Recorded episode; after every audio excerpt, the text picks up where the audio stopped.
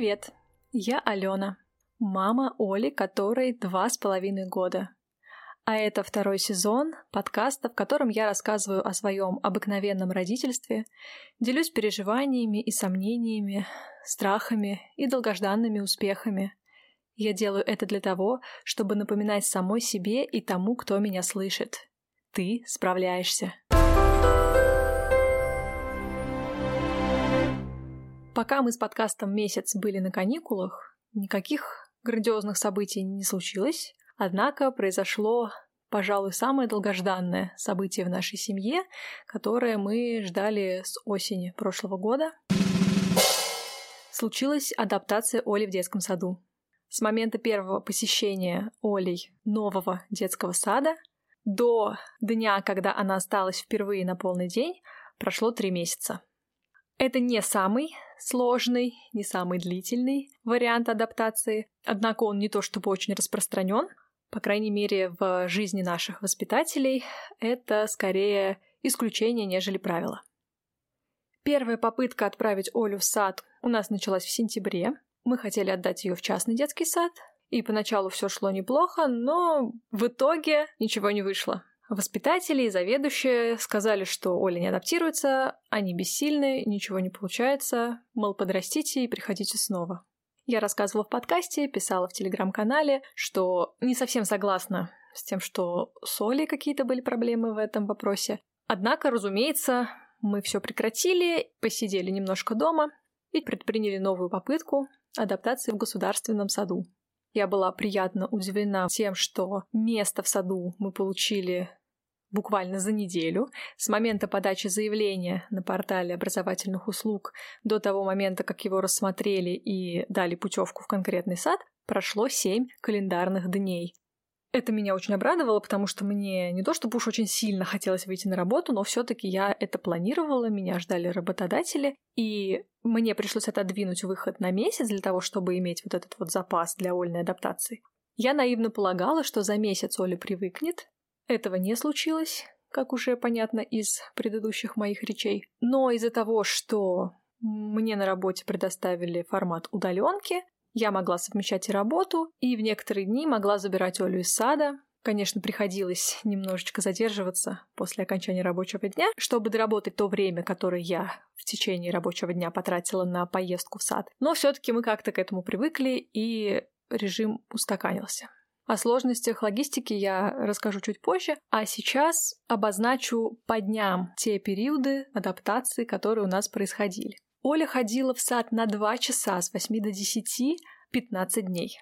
Не две недели, а 15 рабочих дней. Затем она стала оставаться на прогулку. Мы забирали ее с улицы, то есть в группу она не заходила. Так продолжалось 5 дней. Затем 9 дней она ходила в сад, возвращаясь с прогулки в группу и оставаясь на обед. А перед тем, как все укладывались на тихий час, мы ее забирали. Затем 20 дней Оля ходила в сад на 7 часов. Мы ее забирали сразу после сна. Ну, потом к концу этого периода она стала оставаться еще на полдник. Но вот в районе трех часов, половины четвертого, мы ее забирали.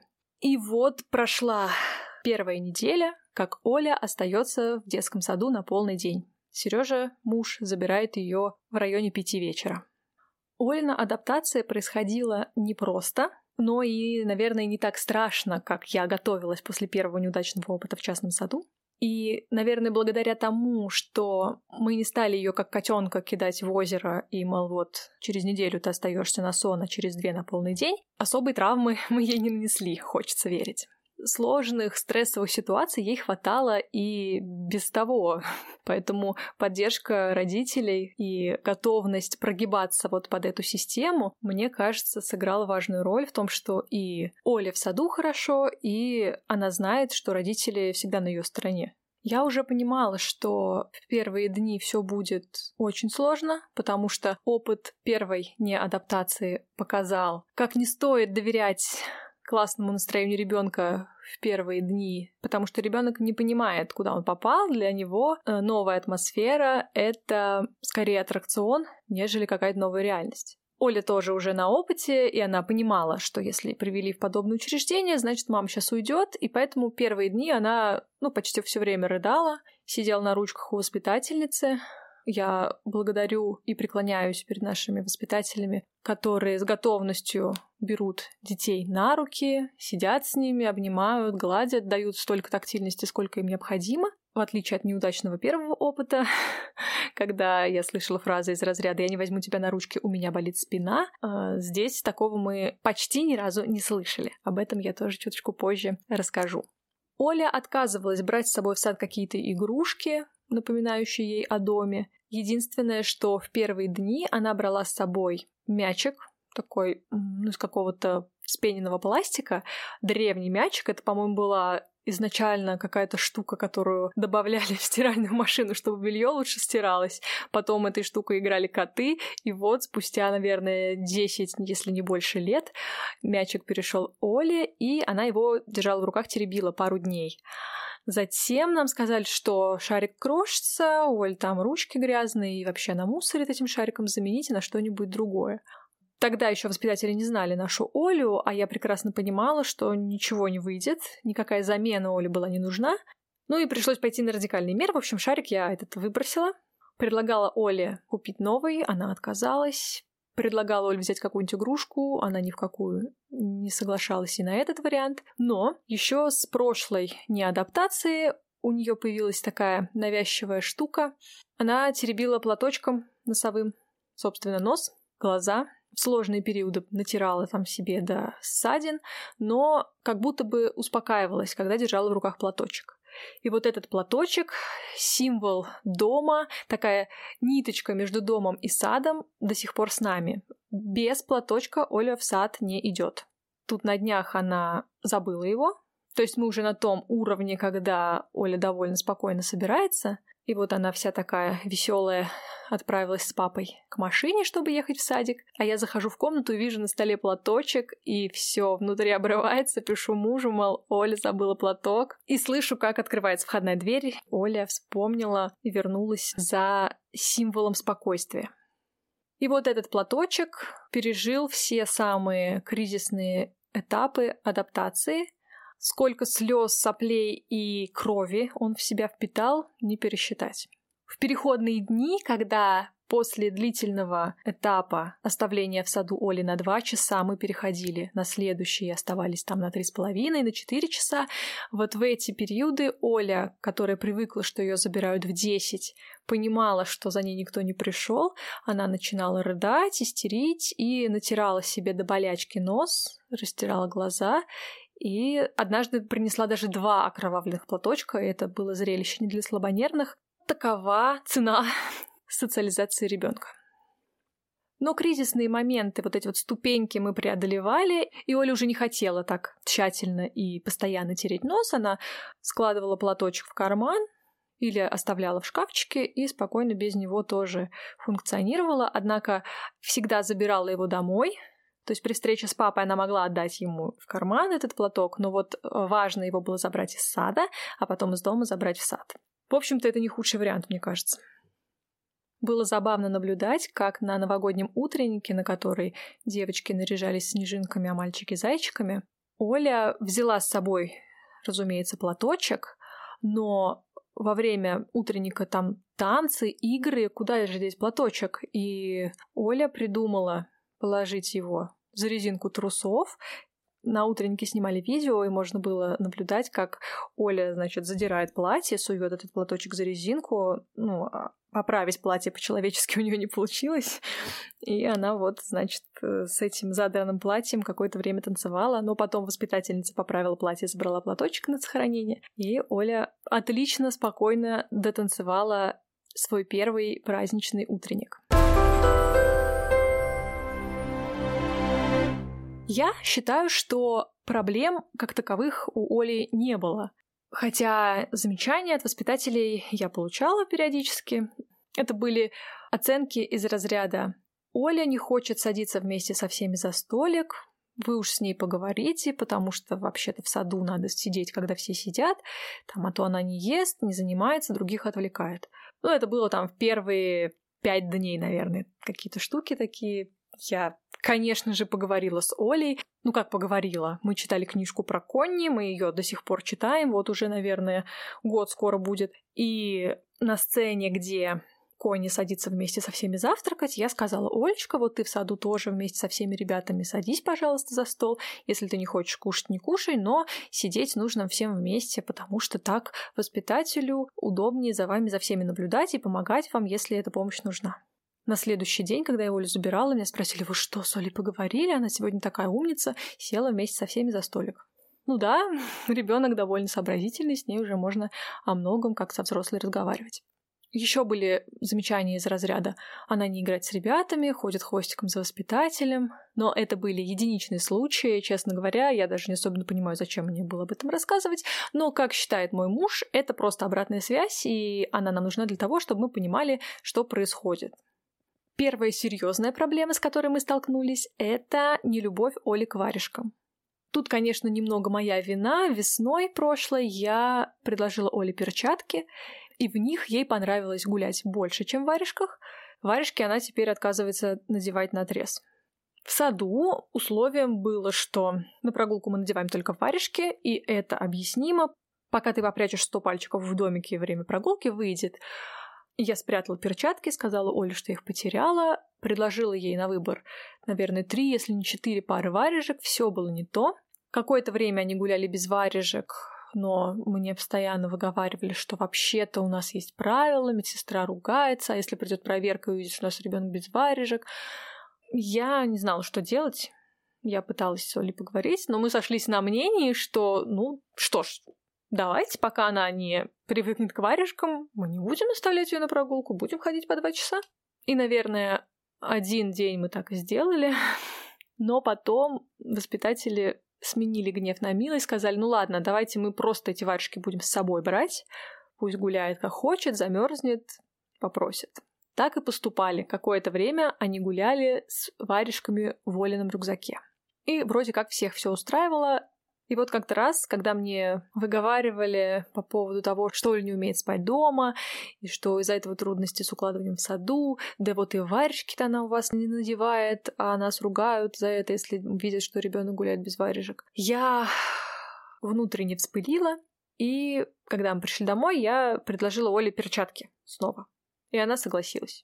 И тогда я положила в рюкзак перчатки, и оказалось, что можно пойти на вот это индивидуальное решение и разрешить Оле ходить на прогулку в перчатках. Так этот вопрос был закрыт.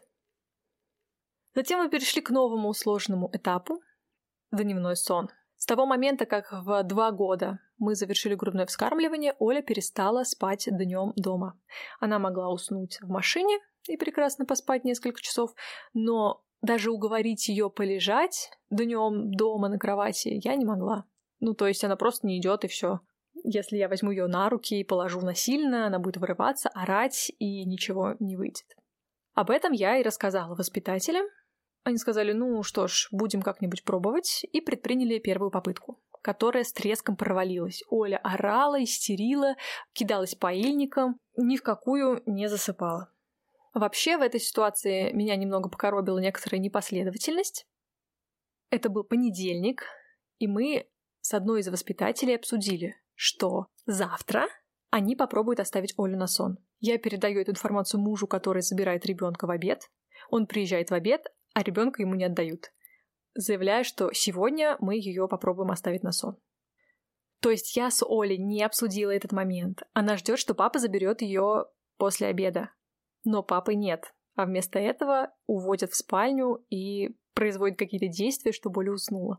Муж уезжает работать дальше, благо ему было недалеко, с условием, что ждет звонка.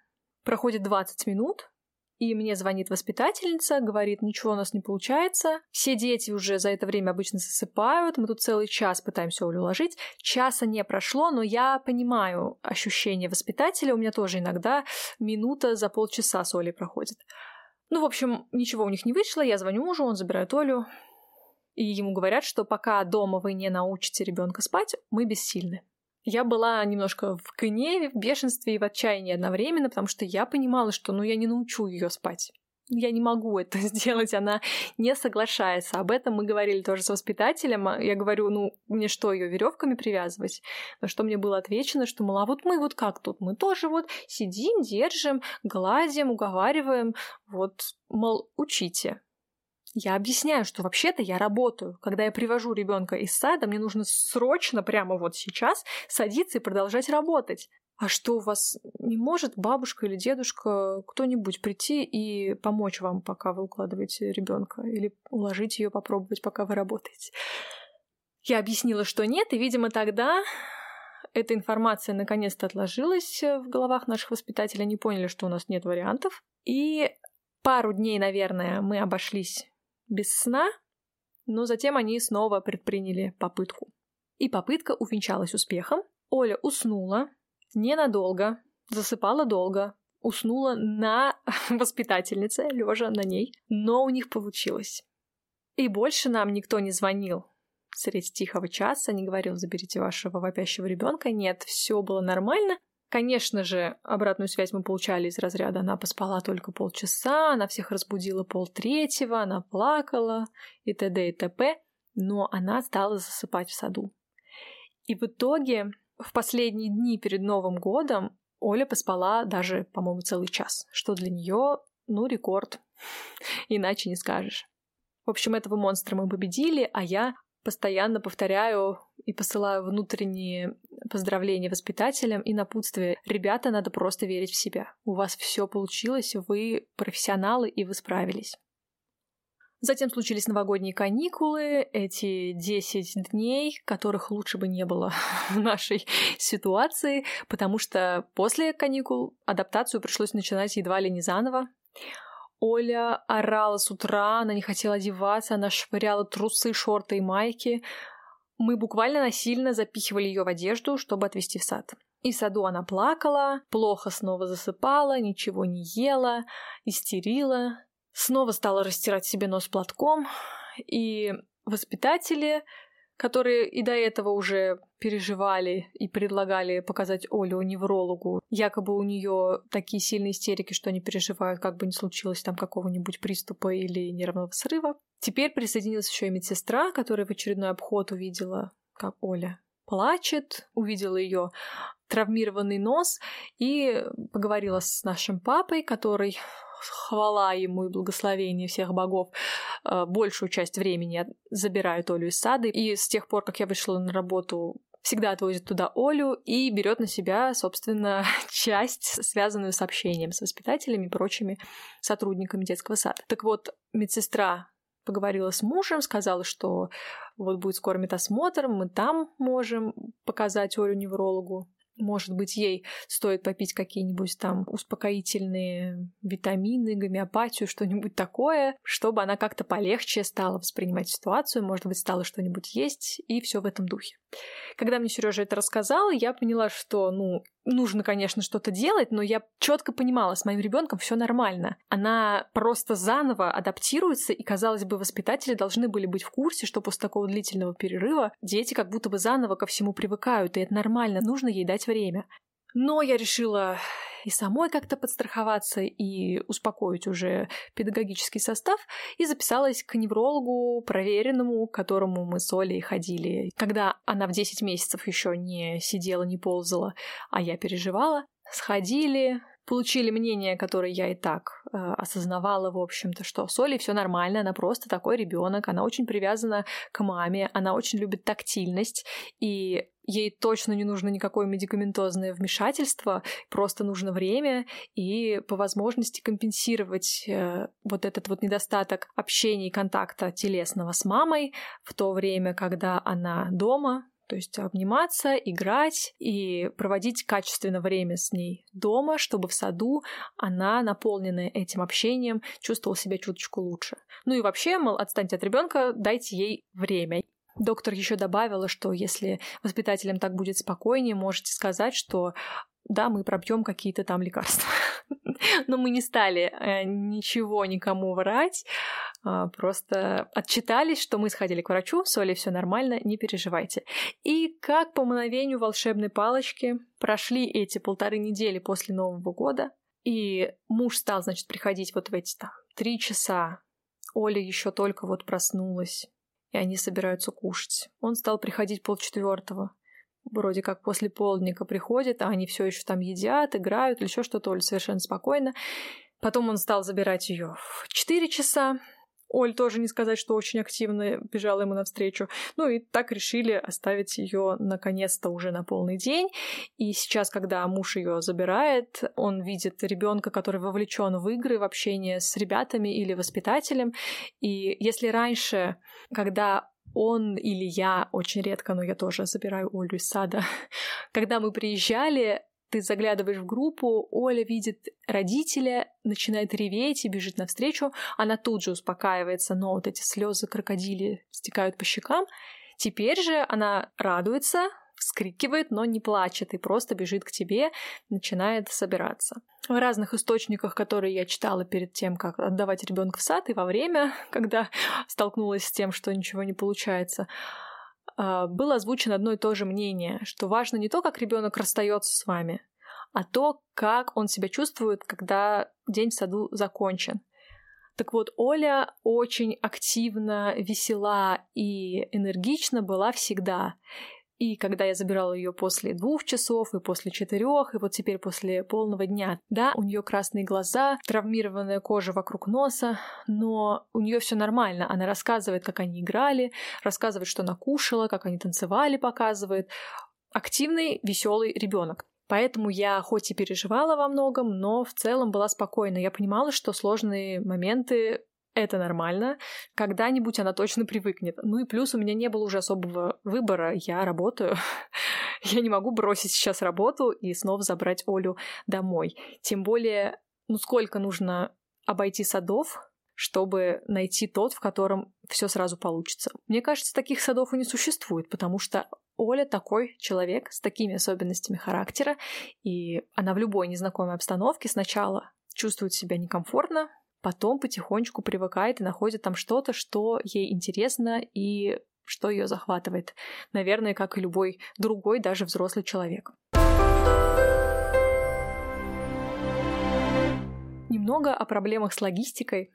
Так как мы живем в одном районе города, но планируем переезжать в другой, надеюсь, это случится в ближайшее время, в сад мы Олю записали уже в том районе, для того, чтобы ей не проходить адаптацию несколько раз потому что представить, что снова пройти все то, что мы уже пережили в другом саду, я не могу.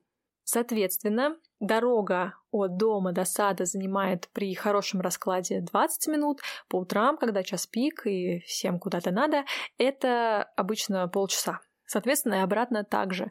Иногда бывает дольше, потому что снова пробки, но обычно полчаса туда, полчаса обратно.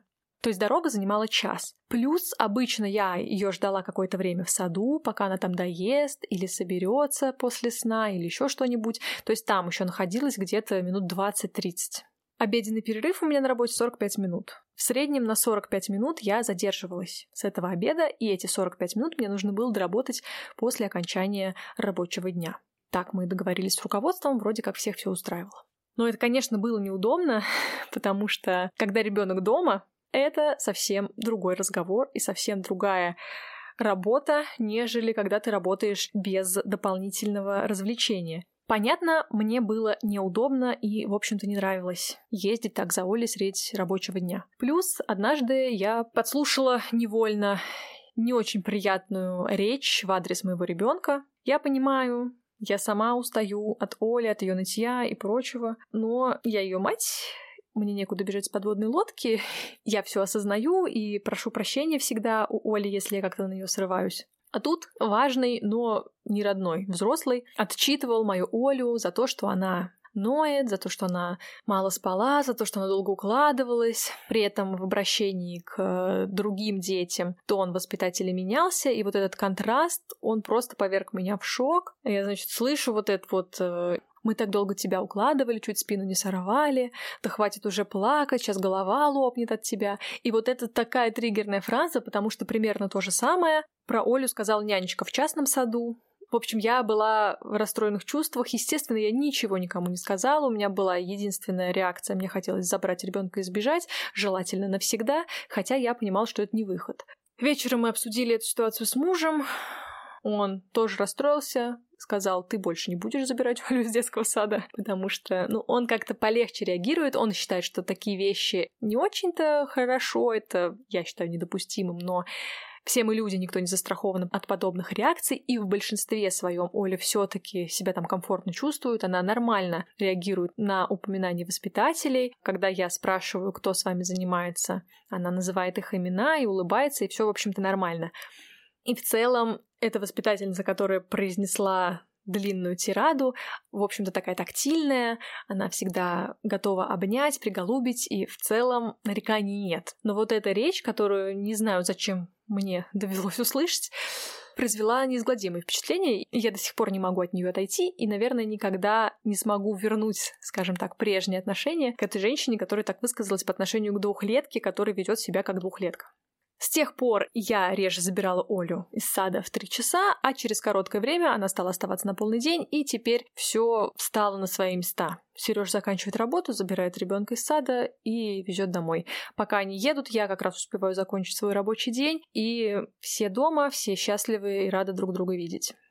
Надеюсь, что когда-нибудь мы еще и переедем, и до сада будет 5 э, минут на машине или 10 пешком, и тогда мы сможем подольше спать, и Оля точно будет просыпаться, высыпаясь и в хорошем настроении, потому что сейчас мне приходится довольно долгое время ее будить, и она бывает в таком раскисельном состоянии, ей ничего не хочется, она не готова одеваться, опять же швыряется трусами периодически. Сборы у нас не то чтобы сильно изменились с момента первых походов в сад. Да, чаще всего Оля позволяет себя одеть и даже может помочь и не вырывать ноги, когда ты надеваешь на них носки.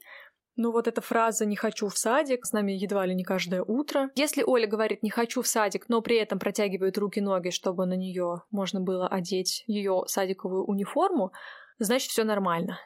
Если Оля падает на пол, начинает истереть, ну, значит, день совсем не задался. Всякое бывает. Тут даже случился какой-то идеальный день, когда мне Оля ни разу не сказала фразу «не хочу в садик, хочу домой». То есть она спокойно совершенно оделась, с улыбкой поучаствовала в моей игре, с какого предмета одежды мы начнем одевание. А, лукаво улыбаясь, предложила надеть сначала шорты, а потом трусы. Ну, в общем, приняла участие в нашей утренней развлекаловке совершенно спокойно. И потом одела верхнюю одежду, собрала свой рюкзак, и все это было с улыбкой. Единственное, что по утрам она со мной не прощается, отказывается со мной обниматься, целоваться, утыкается папе головой в щеку, когда он берет ее на руки, и, не глядя на меня, уходит. Но мне кажется, это уже такая часть ритуала у нас. Раньше мы пробовали поцелуй в ладошки, но, видимо, с поцелуем в ладошке негативная ассоциация из-за частного сада осталась, поэтому никаких поцелуев в принципе сейчас у нас нет. Но, по крайней мере, я перестала трястись каждый вечер перед сном, уже предвкушая утреннюю истерику. Как-то все устаканилось. Я знаю, что даже если ребенок пахнычет, она все равно пойдет в сад, даже если она будет говорить весь период одевания и сборов, что она не хочет в сад. Она не хочет, но она идет. Она знает, что так надо, все мы чем-то должны заниматься в жизни. Мама работает, папа работает, Оля ходит в сад. Это правило. Я тоже не хочу на работу, но я иду. Кроме ситуации с кровавым платочком и разодранным носом, у нас вообще никаких негативных влияний сада не замечено. Воспитатели переживали из-за того, что он там ничего не ест, и, может быть, она похудеет. Мне даже звонили в воскресенье вечером, пытаясь со мной обсудить эту проблему. Мол, вы не переживайте, она привыкнет, она будет есть, но вот мы просто очень волнуемся, что вы можете подумать, что вот Оля ничего в саду не ест, а мы платим деньги.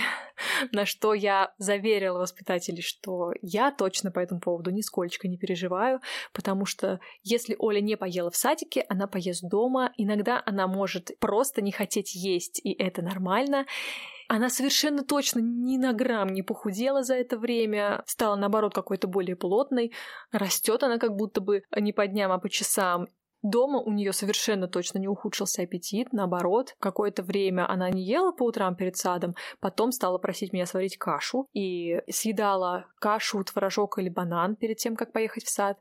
Сейчас она съедает банан где-нибудь э, в 3-4 часа утра, поэтому с утра не ест, она завтракает в саду. Я переживала за то, что могут возникнуть проблемы с горшком, однако нет, э, все в порядке. И в саду она отлично ходит в горшок, и дома у нее с этим все хорошо. Даже устаканился тоже какой-то режим. Были смешные э, моменты, когда первые дни Сережа возил ее, и она где-нибудь за 10 минут до садика сообщала папе, что хочет какать, и папа мчался быстрее обычного, насколько это возможно, по пробкам.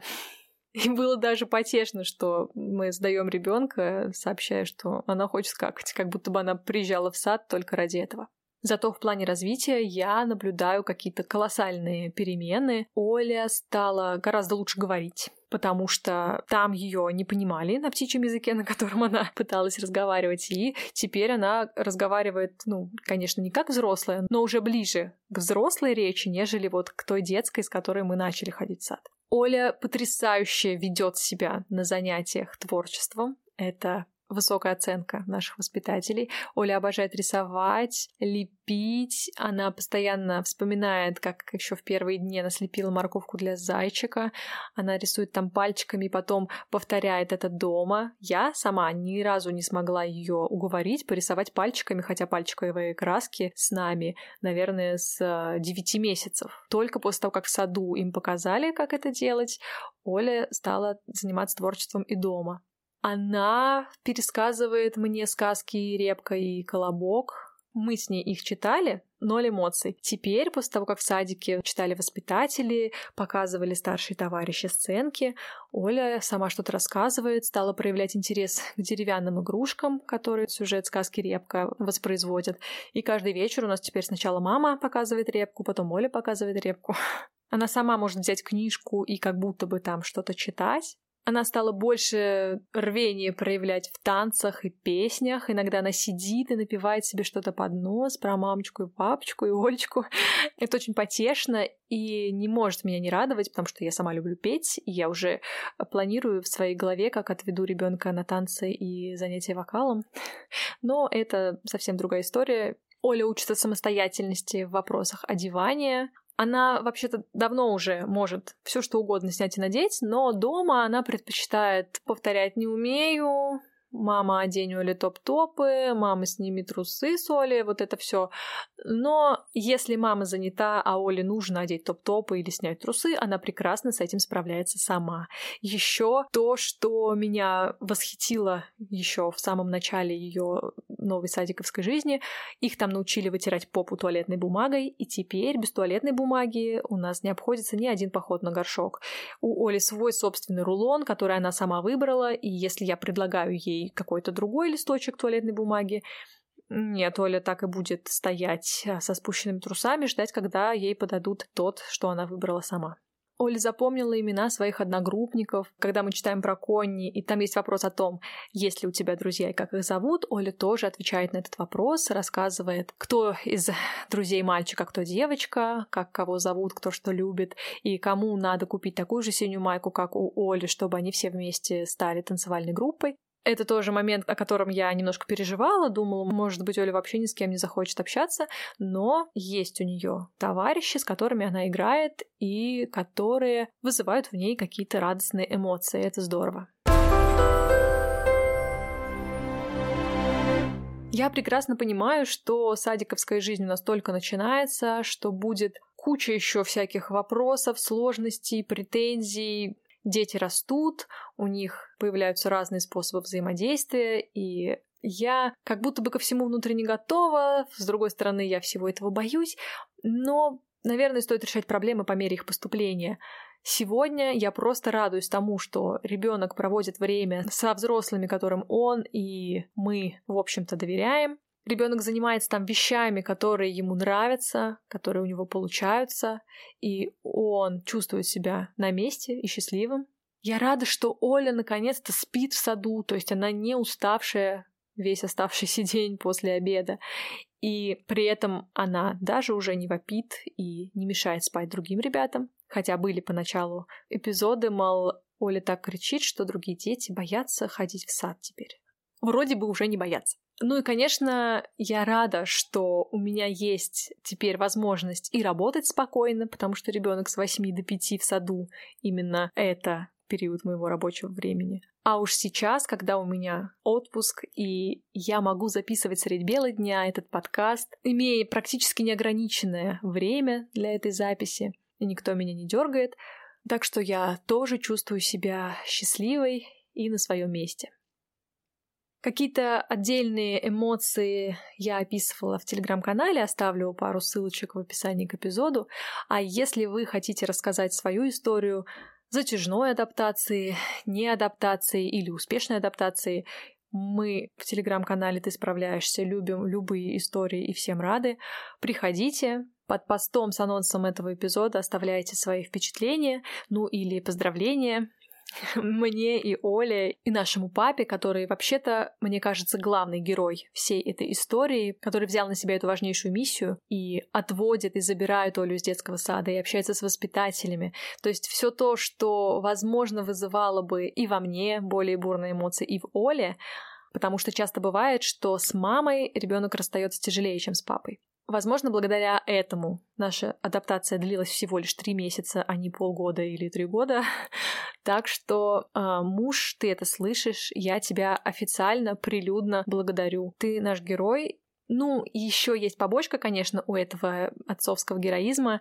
Теперь наш папа на особом счету в детском саду и участвовал уже в изготовлении снежных фигур и готовит макет района на конкурс.